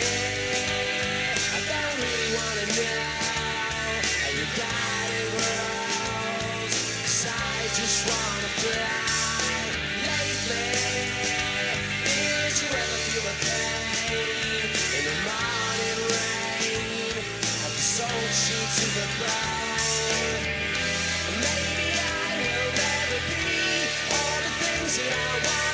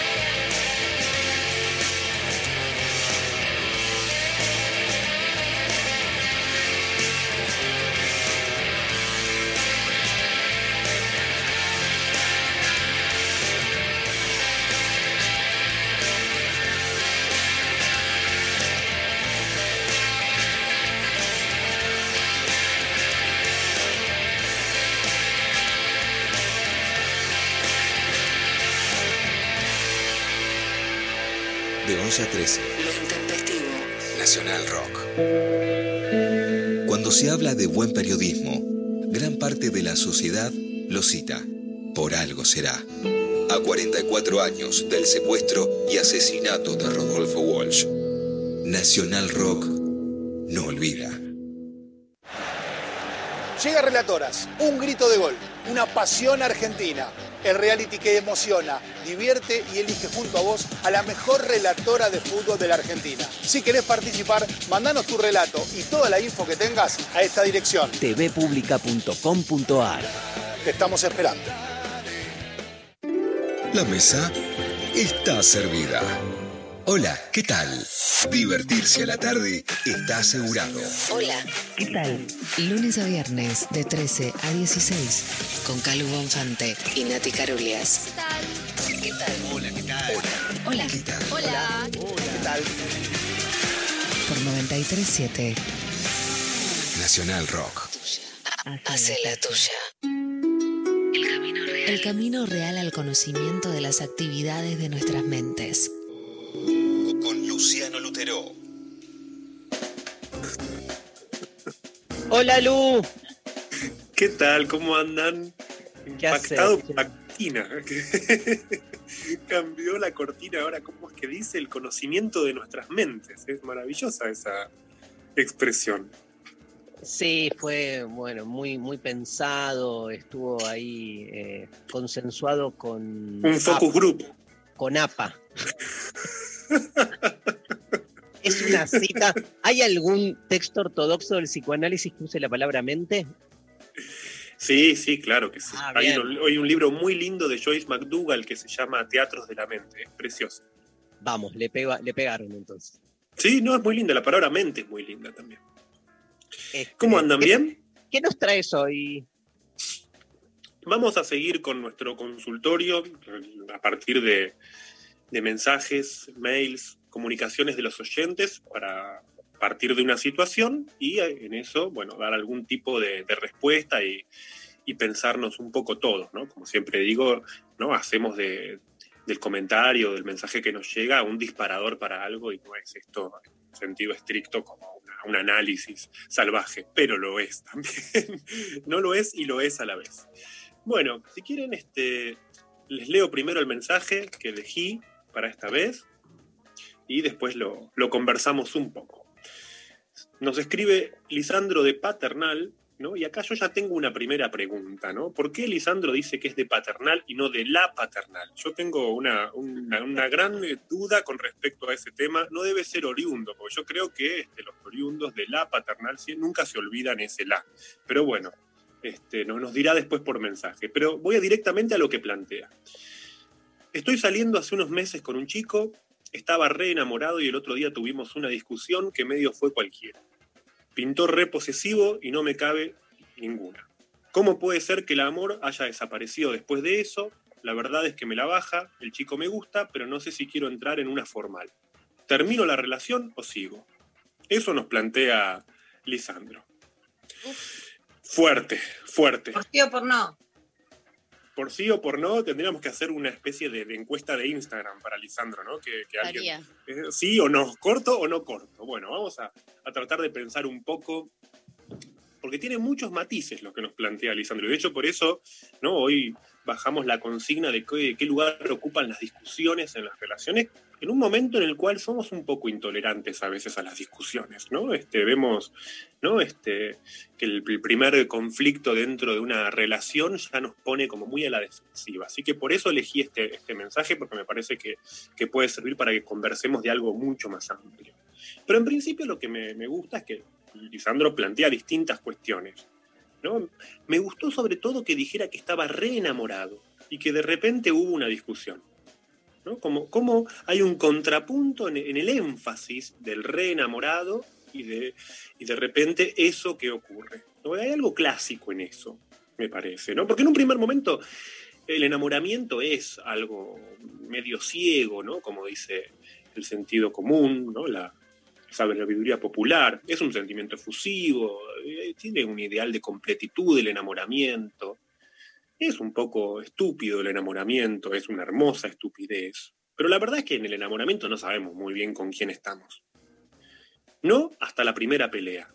Por eso me pareció algo paradigmático lo que nos trae Lisandro, ¿no? De que hay un contrapunto ahí donde estaba en ese momento idílico inicial, apareció la primera pelea, la primera tensión, y ahí es que dos se dan cuenta, yo lo graficaría de esta forma, ellos dos se dan cuenta de que tal vez quieren lo mismo, pero no de la misma manera. Ahora, yo lo que diría es que ahí empieza recién la posibilidad de una pareja. En el enamoramiento no hay pareja. Quiero ser muy taxativo con eso. El enamoramiento no hace lazo con el otro.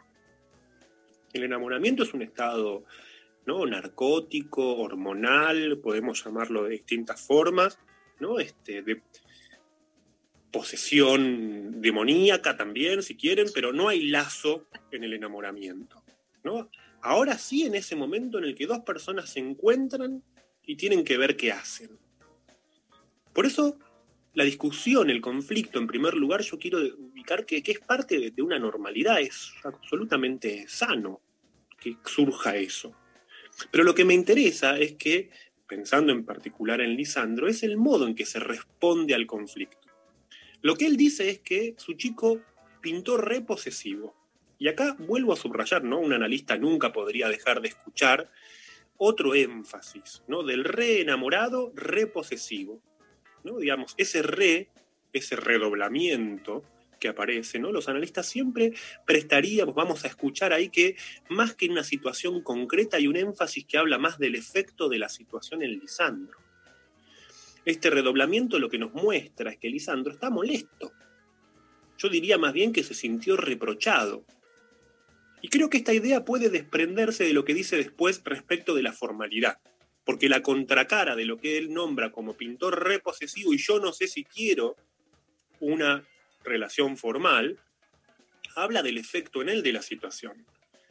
Entonces, lo que yo subrayo es que lo que se nota es que en cierta medida Lisandro necesita justificar su respuesta, nos pide que lo entendamos, nos pide incluso que nos pongamos de su lado y eso se ve claramente cuando nos pregunta qué hago, sigo o no sigo. Y yo les pregunto, María, Darío, Luciana, ¿nosotros nos vamos a poner del lado de Lisandro? ¿Qué de es ponerse ninguna del lado de manera. Lisandro? De ninguna ¿Cómo? manera. Nosotros lo vamos a entender, lo vamos a acompañar, pero no le vamos a ahorrar el quilombo. No le vamos a dar una respuesta, no le vamos a decir qué es lo que pobre tiene que hacer. No, no se lo va- le vamos a dar toda nuestra comprensión, pero no lo vamos a tratar de boludo. Y le vamos a decir a Lisandro que si se justifica es porque tiene un poco de cola de paja. Entonces algo lo afectó y entonces, digámosle, tratemos de ubicar cuál es el conflicto, la encrucijada en la que estás, en vez de ponerte en esa posición de falsa superioridad cuando decís me la baja. ¿No? Pintor reposesivo, me la baja, no sé si quiero seguir. No, no te hagas el boludo, Lisandro, ¿no? Ese chico te gusta, te enamoraste y no todo es lindo en el amor, no todo es fácil. Entonces, a remangarse y a pensar qué es lo que pasa. Yo le voy a proponer lo siguiente a Lisandro, a ver qué piensa. Para mí, Lu, eso es ponerse sí. del lado de Lisandro. Bueno, sí. no, le vamos, no le vamos a hacer la falsa complicidad de Ahí decirle, está. eso es, ¿no? Digamos, nos vamos a poner del lado que él no sabe que es su lado. No Ahí le vamos está. a hacer la segunda diciéndole, ay, sí, no, te pintó un chabón reposesivo, no, mandaron a la mierda. No, a ver, te encontraste con algo, tenés un quilombo a resolverlo. Dije antes que el enamoramiento es un sentimiento ciego, no sabemos con quién estamos, llega la primera pelea. Y esto es muy importante. Este es el concepto que yo quisiera transmitir hoy. ¿No? que es el pasaje de la relación al vínculo. El enamoramiento es una relación, pero en el enamoramiento no hay vínculo. ¿Qué implica un vínculo? ¿Cuándo se construye un vínculo? El vínculo surge cuando lo que nos une a otro es más que un sentimiento, cuando además aparecen expectativas, proyectos, intenciones, pensar en lo que el otro piensa. Y una estructura muy común en el pasaje del enamoramiento o de la relación al vínculo es que la unión se dé a través de la relación reproche-culpa. Reproche. Quiero decir con esto que una forma muy común y problemática a veces de consolidación de pasaje a la pareja es que se arme este vínculo de reproche-culpa, esta estructura. Es una estrategia típica, digo, lo, expli- lo explico de otra forma. Digo, con la primera pelea puede ser que de repente uno se empiece a victimizar y, por ejemplo, empiece, empiece a inducirle culpa al otro. El otro puede ser que se enoje, pero claro, cada vez que se enoja se va a sentir más culpable. En adelante va a alcanzar con que el primero llore un poquito tal vez para que el otro reaccione culposamente y, por ejemplo, le grite, ¿y ahora por qué lloras? Pero claro, ahí se consolidó una estructura vincular que es muy típica, que es la que se ve en lo que nos cuenta Lisandro cuando dice pintor reposesivo, ¿no? Este, y nosotros nos damos cuenta de que él se sintió afectado porque sintió el efecto de esa inducción de culpa. Que pintó reposesivo el otro, no es que le dijo, sos mío, hace esto, no le bajó una línea, sino que le transmitió subliminalmente un mensaje que es, estoy mal por vos. Consolidar un vínculo de esta forma es muy limitante. Suele llevar a una relación cíclica, ¿no? Donde culpa, reproche, culpa, reproche, culpa, reproche se relanzan mutuamente. Esto es lo que muchas veces encontramos en relaciones posesivas. Como dije antes, no es que el chico de Lisandro quiere que Lisandro sea suyo y de nadie más, sino que más bien la exclusividad que busca se plantea en términos de hacerle sentir que si él está mal es por algo de Lisandro. Lisandro se sintió afectado por esa culpa y quiere mandar todo a la mierda, pero ahí está el punto. Eh, Lu. Sí.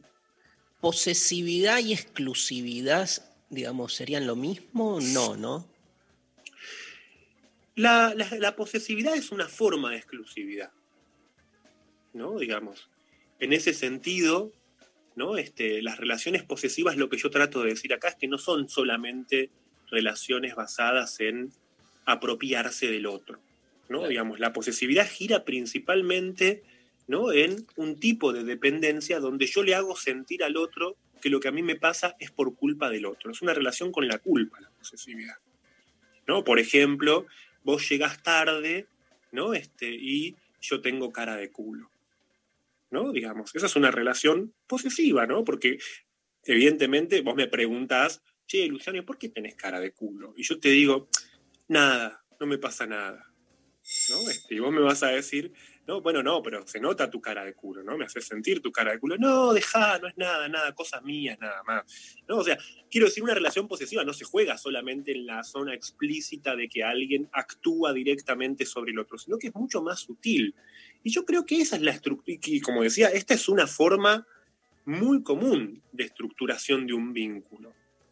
Es muchas veces la manera en que se da la primera pelea en el pasaje de una relación a la consolidación de una pareja, y eso es lo que es más interesante revisar.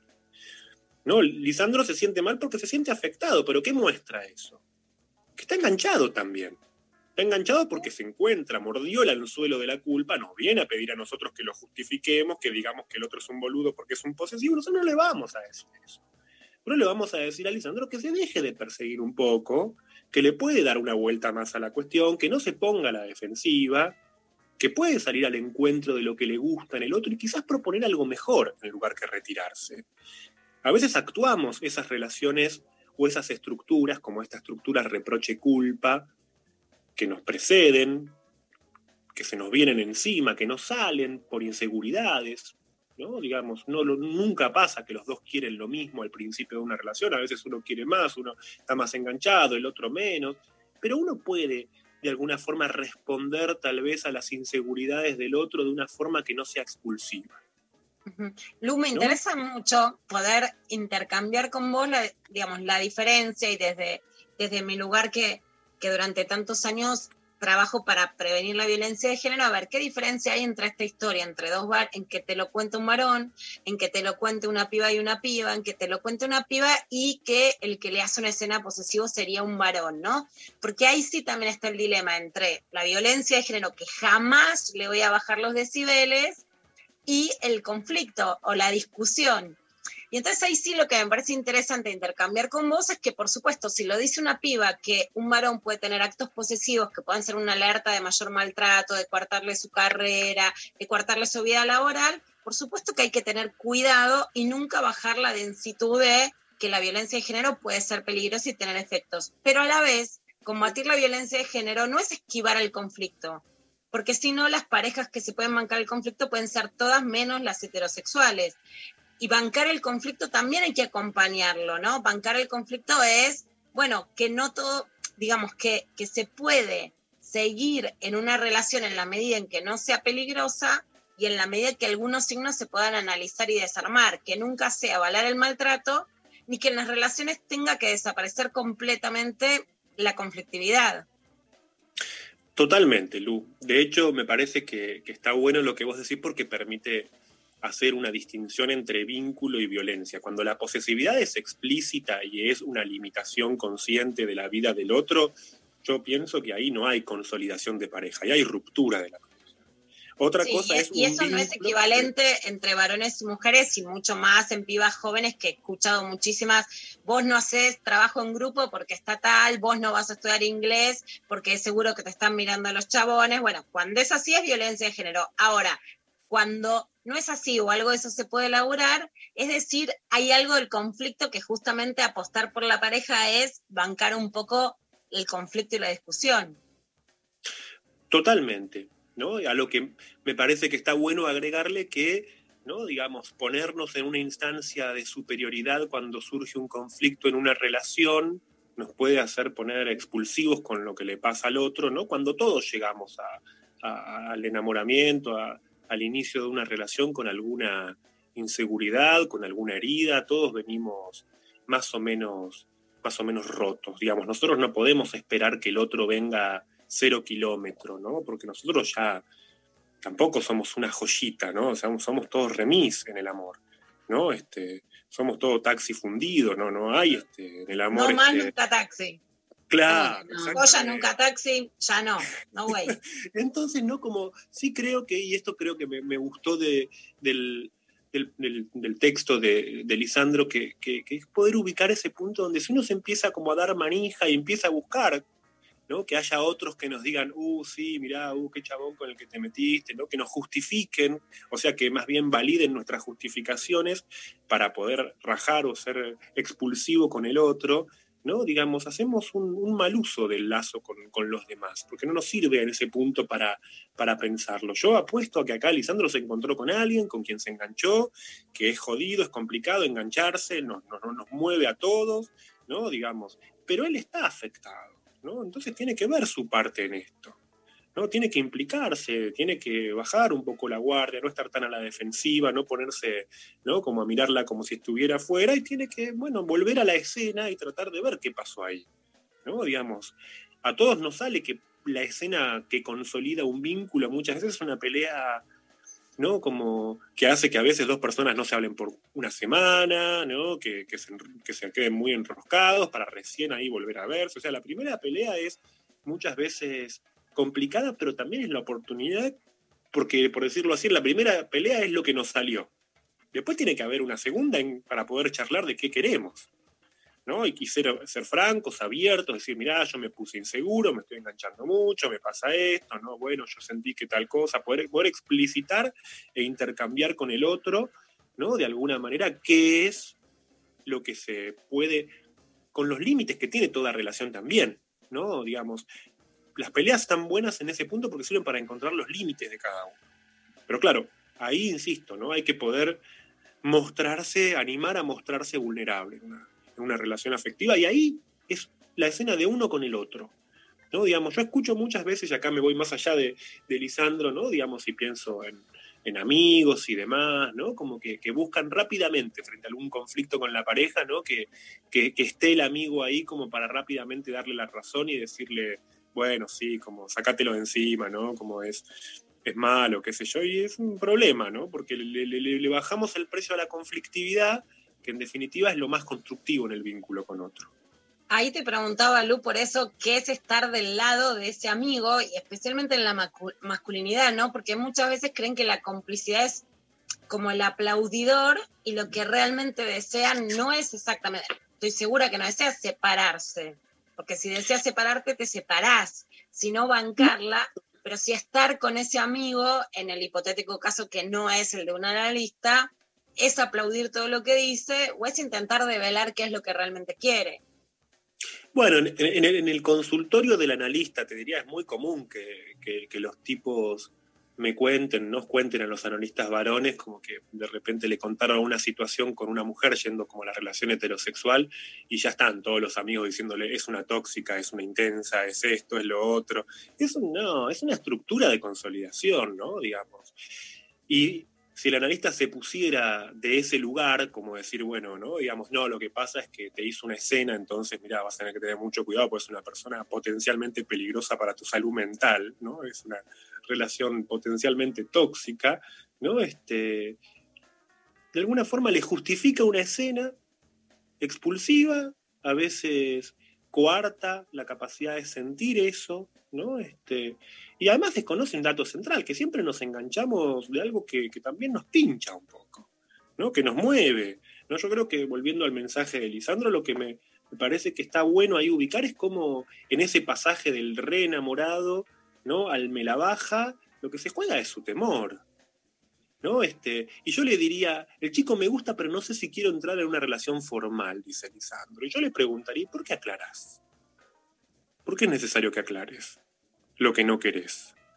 ¿Hasta qué punto decir lo que no querés es algo que al mismo tiempo te interpela? Buenísimo, Lu. Bueno, gente, Gracias, eh. La verdad A que ustedes. Tan buenísimo tomar estos casos como, este, como para ir después, cada uno lo, lo- lo lleva para donde quiere. ¿no? para donde puede también. Les mando un beso enorme. Luciana Lutero pasó en su columna este, por lo intempestivo.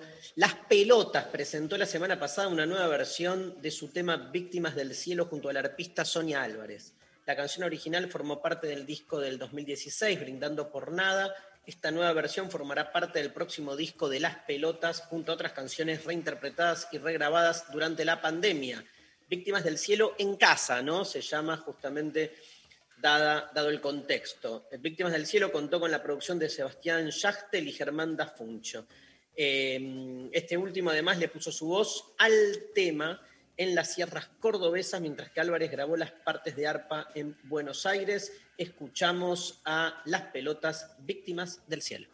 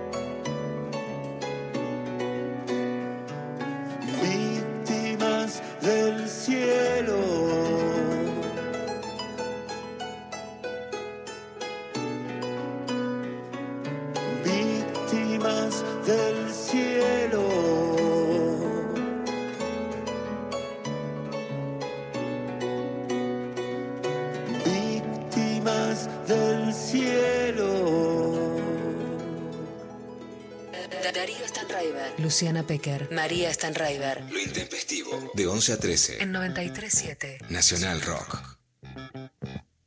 Bueno, se nos va el programa, ¿eh? Sí. Se nos va el Se nos va el programa. se nos fue el jueves. Mañana Es viernes. es viernes. No va a estar Lula Pecker. no está Lula. Está Rechi. Cierto. Este, mañana está Loli Molina en el Conex. Yo ya Qué tengo bueno. mis, tengo mis entraditas. Lo que pasa que si Lo intempestivo. voy a empezar a gritar lo intempestivo como loco. Loli, cantate lo intempestivo, che. Voy a quedar mal, ¿no? Sí. Aparte va a estar ella con la guitarra, un clima así como muy introspectivo y yo, ¡eh, lo intempestivo, loco! Igual si llueve, no sé qué mierda fue. No, mañana no está pronosticado lluvia. El sábado. Sí, pero viste, o sea, dice lluvia hoy, mañana no, sábado sí. Ese sándwich, no te la creo, pero ¿sabes cómo va a gotear mañana? Yo no le creo igual al pronóstico. El sábado sí. ¿Qué? El sábado parece que sí. Y domingo también. Sábado y domingo también. Sí. ¿Tenías plan para el sábado? ¿Ibas a ir a la pileta, algo así, Pécar? Sí. ¿Cómo nos fuimos a la pileta de Santa Fe, que estaba ahí? Pero me decís, yo, yo que soy la que. Yo me canso, pero te hago todo. Estaba, tenía mucho, mucho. Quería dormir la siesta. Yo te quería jugar. Yo hasta me hubiera Sí. despertado por jugar con vos. El otro día también, María me dijo que sí. Y el sábado pasado te llamé. Y te ¿Sí? dije, venís, ni me contesta, ¿viste? Cuando un tipo te elude el tema es no se lo vuelvas a nombrar. Cuando dice, te voy a invitar a vos, Mari. Te voy a invitar a vos a jugar. Ah, a mí me sí, invitaste. invítame. Ni sabe que le invitaste, Lula. Pero la invitaste a María, entendí. No, te decía si querían venir, pero dije, no quiero A mí hinchar. nunca me llegó esta información. yo, yo nunca me di cuenta, que es peor. Bueno, Entonces, ahora. mira, ahí está, ahí está lo que partir de ahora dice. En vez de conmigo. hacer conflicto, los vuelvo a invitar y listo. Perfecto. Listo. Pero ahora mándame el mensaje a mí. Perfecto. Operatividad. Lo Desarmando. resolvemos entre minas. Eh, Eh, viejita. total, Mari, no, lo voy, lo voy a hacer, palabra. ¿Quedó algún audio? No, ¿no, González? Sí. ¿No? Bueno, te leo yo. Dale, leme. Acá dice Tatiana, eh, pelea con Chongo. Discutimos por Bernie. Él lo apoya y yo no. Por el Qué gran pintor. pelea por el Barney. Es gran motivo de discusión, Barney. El pintor, Bernie. Eh, sí. Eh, Porque además Cristina lo apoya, se supone, ¿no, Lula? Ahí está como medio complejo también. se, se- está muy complejo. Barney se resuelven todos los problemas de la política, del chongueo. No, eh, ¿Qué dice- información estuvo pasando Bernie con una que queríamos pasar hoy que te dice, ¿dónde está el feminismo? Donde vos no estabas, mamu, donde vos te callabas. ¿Quién le pasa la información a ella? Parece También. que Macri acaba de, de dar un reportaje en Radio Mitre con un par de interesantes eh, enunciados y afirmaciones tremendas. Bueno, las Acá me retomamos. están pasando. Increíble. Que Perón hubiera votado juntos por el cambio. Tranco. Bien. Está buenísimo. que él en su secuestro pudo perdonar a sus secuestradores y que entonces Estela perdone a los que mataron a su hija, la torturaron, desaparecieron a su nieto. Va por ahí. O sea, que perdón, me olvido. Eh, no, ni siquiera que pida perdón, no sé si ya no los fue a matar, no hubo venganza, pero que Todo los pensado, perdone. ¿no? Que quede que claro hubiera que- hecho. ¿Cómo? Que quede claro que está todo pensado. eh, hay un relanzamiento a partir de la publicación del libro y estas declaraciones están claramente, estratégicamente pensadas para ubicarse en un lugar en la disputa política de este año electoral, ¿no? Este, nada, yo sé que es una chotada, pero dejemos de pensar en la espontaneidad que es en realidad, digamos, lo que uno más anhela, este, escuchar a alguien decir lo que piensa, que no significa que no lo piense, significa que está todo estratégica y marketineramente pensado en función de un objetivo que es este, ganar una elección. Maru. Otro mensajito que llega por Instagram, Lula, que dice, la más ridícula es sobre fútbol y mi imposibilidad de ver partidos juntos. Yo Racing, el River. Hay, llegaron otros de que fútbol, hay mucha discusión por, sí. por fútbol. ¿eh? Eh, también nos dice, por ejemplo, Belén, discutimos por las formas de discutir del otro. Me encanta esa. La Esa es la metadiscusión. meta discusión. Yo solo sé tener meta discusiones. Nunca puedo tener la discusión concreta. Es como, Siempre no, es- eh, Vos eh, no sabes discutir. no sé discutir Claro. y nada, no, claro, el otro. Y es como, ¿cómo Te hacer? te cara de orto, te vas, no escuchas. Siempre es como eso en realidad remite a no sé qué y bla, bla, bla. Y es como, y la meta de la meta de la meta, discusión, y es indeterminable y te separas. Yo recuerdo, he discutido mucho con alguna pareja sobre el tema puntualidad. Pero porque yo soy muy puntual y justo estaba con alguien que era muy impuntual, pero después se armaba toda una filosofía detrás de eso, ¿no? Como que detrás de eh, la persona que defendía la impuntualidad hablaba de que la vida se había vuelto una especie de cárcel, que el reloj nos dominaba y no sé qué. Como el culto a la espontaneidad y a este, ver ¿no? esa cosa como, este, no importa, eh, media hora más, media hora menos. Y justo era una etapa mía donde yo estaba en mi peor momento de hiperproductividad y esa media hora me, me destartalaba. Ojo, me hacía pensar, no digo que no, pero digamos, este, tenía como discusiones. Este, que después te das cuenta, yo soy de los que piensa, como decía Luciano, pero al revés, tipo bien, que cuando estás enamorado, todo lo que después te molesta te chupa un huevo, ¿entendés? O sea que cuando te empiezan a molestar esas cosas es porque cae el enamoramiento. Luciano decía que en realidad es el pasaje algo más serio, también puede ser, pero cae el enamoramiento, esa no hay vuelta. Bueno, hay, Hay ganadores. hay ganadores. Ganadora, ga- Ganadora. ganadora Flora Elo, que eh, nos mandó por Instagram. La última discusión que tuvo fue porque él se terminó el helado de limón, que es mi favorito, y me dejó solo una cucharadita de dulce de leche dedicado a putita golosa. Entonces, la ganadora del día de hoy, Flora, la producción se contacta contigo. Alexandria Ocasio Cortés, nuestra Evita Yankee, nuestra Evita de Disney, contó en su documental que discute por el novio porque le come el helado de la heladera. Esa es tremenda. Me llegas a comer algo y te recago. Ahora estamos discutiendo con María por el almuerzo, así que Acá, alguien que me quería cagar la comida y Ayer la madre de María trajo una viandita para hoy al mediodía. María dijo gracias. Yo le pregunté, ¿es para María o es para los dos? Ella dijo, es para los dos. Y ya ahí casi me muero. Y María, sin embargo, Me ofendí, porque ¿cómo no va a ser para mí? y salió a disputar y obviamente es para ella. Todo, todo para, para les hijes. Pero bueno, yo me voy a morir de ayuno. Voy a cenar con una amiga hoy a la noche, así que voy a, a prepararme para eso. ¿No, Pecker? ¿Nos vamos, Maru? Dale. ¿Te cre- ¿Qué querés escuchar? ¿Palo Pandolfo, Miss Bolivia o Catupecu Machu? Vamos con Miss Bolivia. Nos vamos con Miss Bolivia, querido Pablo González. ¿Te parece? Tenemos el tema Alta Llama. Alta Llama de Miss Bolivia. Operaron el chino y Nazarena. Le mandamos un gran abrazo a los dos. Este, esto fue Lo Intempestivo, Luciana Pecker, María Stanriver, Sophie Cornell, Lali Rombolá y este, Pablo González. Nos vemos mañana, María, Dale. junto a Martín Rechimusi. Este, y la semana que viene con Lula. Besos, Lula. Te veo a la noche igual. Besos. Chau. Señoras, señores, Miss Bolivia, alta llama. Hasta mañana.